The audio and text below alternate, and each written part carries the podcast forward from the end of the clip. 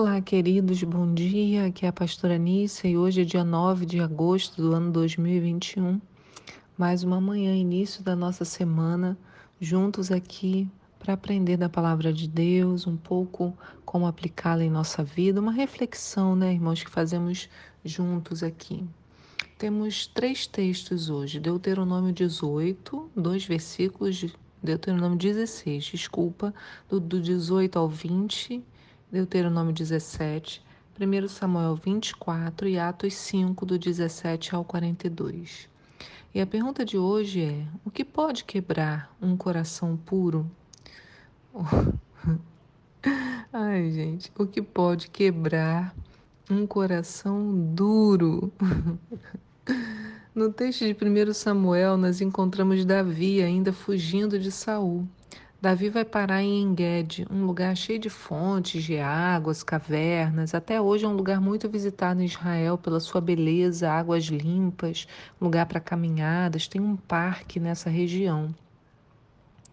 Davi vai para ela e ele e os seus homens se escondem em uma dessas grutas e ficam ali esperando que Saul não os encontrasse. Mas a Bíblia conta que Saul saiu com mais de três mil homens no encalço de Davi.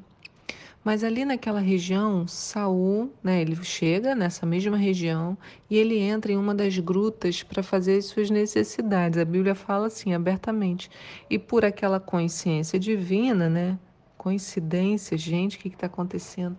Coincidência divina é justamente na gruta que Davi estava escondido. Vamos ver o que, que aconteceu. 1 Samuel 24, verso 1 diz: Quando Saul retornou da batalha contra os filisteus, foi informado que Davi se encontrava no deserto de Engedi.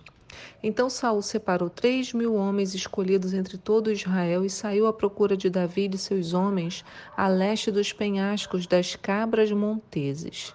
No caminho, Saul parou nos currais de ovelhas, onde próximo havia uma caverna, e entrou ali a fim de aliviar o ventre. Não disse que a Bíblia falava diretamente? Entretanto, Davi e seus soldados estavam escondidos bem no fundo dessa mesma caverna. Aí imagina a cena, né? Eu vou lendo o texto e vou narrando, né? Fazendo a minha interpretação. Então, Saul entrou, não foi até o final da caverna, claro, ficou bem ali no início. Davi com os homens atrás, do fundo. E os soldados falaram para Davi baixinho, né? Hoje é o dia sobre o qual o Senhor te prometeu: entregarei o teu inimigo nas tuas mãos. Tu lhe, lhe farás como bem te parecer. Aí Davi se levanta e em silêncio cortou a ponta do manto de Saul. Veja, era uma caverna, estava tudo escuro. Saul não percebeu a presença de Davi. E Davi foi lá e cortou só um pedaço do manto, não atacou Saul. Mas depois Davi ficou com remorso por ter cortado a ponta do manto de Saul e declarou aos que o seguiam: Aí ele foi lá e falou com os homens de novo: Que o Senhor me livre de proceder com vingança contra o meu Senhor, de levantar contra a mão contra ele. Afinal, ele é o rei, ungido pelo Senhor. E com essas palavras, Davi conteve a sanha dos seus homens e impediu que se lançassem sobre Saul. E este saiu em paz daquela caverna e seguiu seu caminho. Então, da, Saul estava ali naquela posição, né? estava é, exposto. Saul, é, Davi e os seus homens podiam atacá-lo, matá-lo, mas Davi tinha essa consciência, né? Ele falou: como que eu vou levantar a mão contra ele? Ele é o rei. E aí o Senhor vai, vai me vai vir com a mão pesada, porque ele sabia que um rei era ungido do Senhor. E aí ele só cortou a orla do manto para servir de testemunha de que ele podia ter matado Saul. Saul saiu da caverna, seguiu seu caminho. Nisso que ele está a uma distância, Davi também se levanta, deixa a caverna e bradou às costas de Saul, gritando, né? Ele falou: Senhor, meu rei. Eu imagino o susto de Saul, porque Saul estava ali em busca de Davi. Falou: esse cara está escondido, como é que a gente vai encontrá-lo nessa região tão ampla? Saul olha para trás, isso está tudo, estou lendo a Bíblia. E Davi se inclinou com o rosto em terra, em sinal de plena reverência.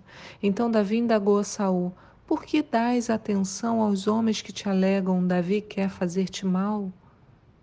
Os teus olhos acabaram de comprovar que o Senhor hoje te entregou nas minhas mãos nesta caverna, e alguns rogaram que eu aproveitasse a oportunidade e te matasse naquele momento. Contudo, a minha mão te poupou, pois eu declarei: Não estenderei a mão contra o meu Senhor, porque é o rei ungido do Senhor. Olha então, ele faz esse testemunho, né? se inclina ali em plena reverência, como a Bíblia diz, e ele chama a atenção de Davi, de Saul, para uma coisa que eu acho muito interessante. Ele fala: por que você está dando atenção ao que os homens estão falando a você? Davi quer fazer-te mal. Por que, que você está acreditando nesses homens e não está acreditando em mim? Né? Agora não, agora os teus olhos veem. Aí ele continua no verso 11: Ó oh, meu pai, vê aqui na minha mão um pedaço da orla do teu manto. Se eu cortei a orla, a orla do teu manto e não te matei, reconhece que não há maldade nem crime em mim. Não pequei contra ti jamais, enquanto tu andas no meu encalço com firme propósito de tirar minha vida. Que o Senhor, pois, seja juiz entre mim e ti que o Senhor me vingue, mas a minha mão não se estenderá contra ti. Então, olha o que, que Davi fala, né? Eu não vou lutar contra você, porque eu sei que você é ungido do Senhor. Que Deus seja o juiz, que o Senhor me vingue de ti. No sentido de que o Senhor faça o que bem aprouver a Ele, mas eu não vou fazer isso. Quantas vezes nós né, somos tão rápidos na nossa defesa, queremos né, rapidamente quebrar o inimigo, destruir não sei o quê, e Davi se posiciona e fala: Mas ele é ungido do Senhor, né, como é que eu vou me levantar? E nós, como é, cristãos, brigamos uns com os outros, né? A infinitude de, hoje, disputas entre cristãos e análises um da vida do outro, como a gente vê no YouTube, pela internet como um todo, né? Fulano fez isso, eu acho isso, porque isso.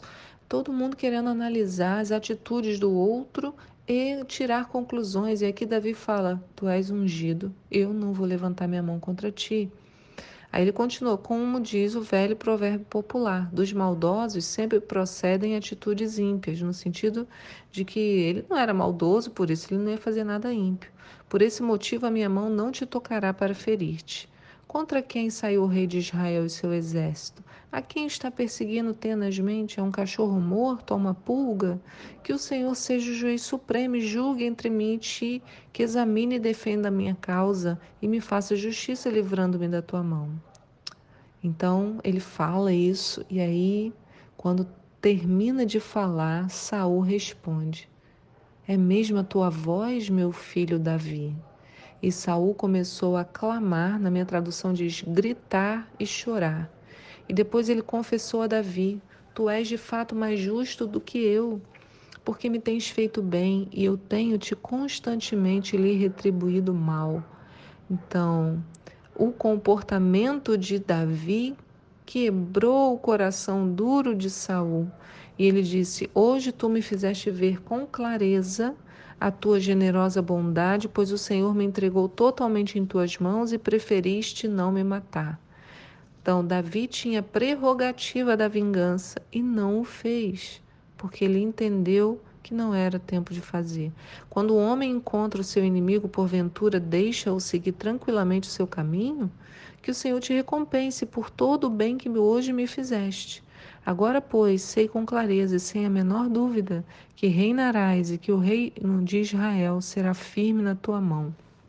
Então Saul não apenas reconheceu que a sua perseguição era infundada, como reconheceu em Davi a autoridade para dar continuidade no seu reinado. Olha, é muito interessante essa história.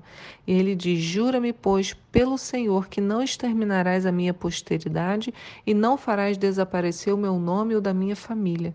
Então Davi fez o juramento a Saul, e Saul voltou para sua casa, mas Davi e os soldados que o seguiam foram para a fortaleza onde estavam refugiados. Então, Veja que coisa, o coração de Saul estava cego pelo ciúme e pela inveja, já comentamos aqui em outros devocionais. Entretanto, o gesto de Davi quebrou essa fortaleza. A honra, o respeito, a gratidão, unidos à fé ao Senhor, podem gerar verdadeiros milagres. Tem horas, irmãos, em que temos que falar, nos posicionar, lutar contra o inimigo, mas existem momentos em que um passo atrás pode mudar uma história, como foi aqui. Saul aqui se viu obrigado a reconhecer a autoridade de Davi e o seu caráter, e que ele estava na posição certa. Davi não era perfeito, a gente sabe disso, mas o seu coração se conectava ao Espírito e Davi se, se abria a ouvir o que o Espírito lhe dizia. Então ali ele foi conduzido pelo Espírito a não se levantar contra Saul. Não era assim que ele venceria essa disputa.